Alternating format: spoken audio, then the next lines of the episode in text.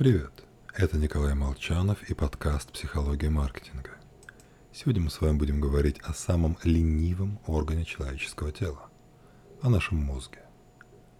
На него приходится примерно пятая часть всех энергетических затрат организма, а большинство мыслительных процессов происходит на автопилоте без сознательного контроля.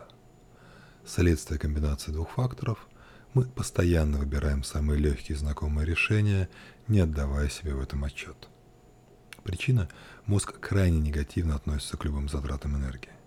Например, скажите, что вы делали 8 дней назад? Для ответа обычно вспоминают, что это было за день, затем за день недели, затем припоминают главное событие и постепенно реконструируют в памяти весь день. Только если вы и правда проделаете такое упражнение, то почувствуете легкое раздражение, беспокойство. Потому что любое напряжение умственных усилий на которые тратится драгоценная энергия, вызывает у нас дискомфорт. И это мы вспоминали реальные события. Если же надо подумать о чем-то новом, то энергия сжирается с такой скоростью, что мозг вообще отказывается от решения задачи.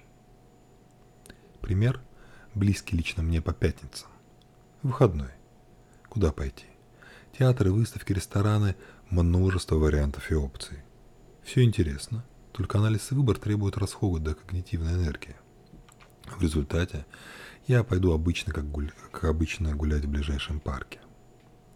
Поэтому мы годами читаем одни и те же сайты. Ходим в одни и те же магазины, ездим по тем же самым дорогам на ту же самую работу. Постоянно откладывая изменения на потом. Просто мозгу, не нам, выгоднее активировать старые нейронные связи, чем устанавливать новые. Ну а мы задним числом придумываем объяснение своему поведению, представляя его логичным и правильным. С вами был Николай Молчанов и подкаст «Психология маркетинга».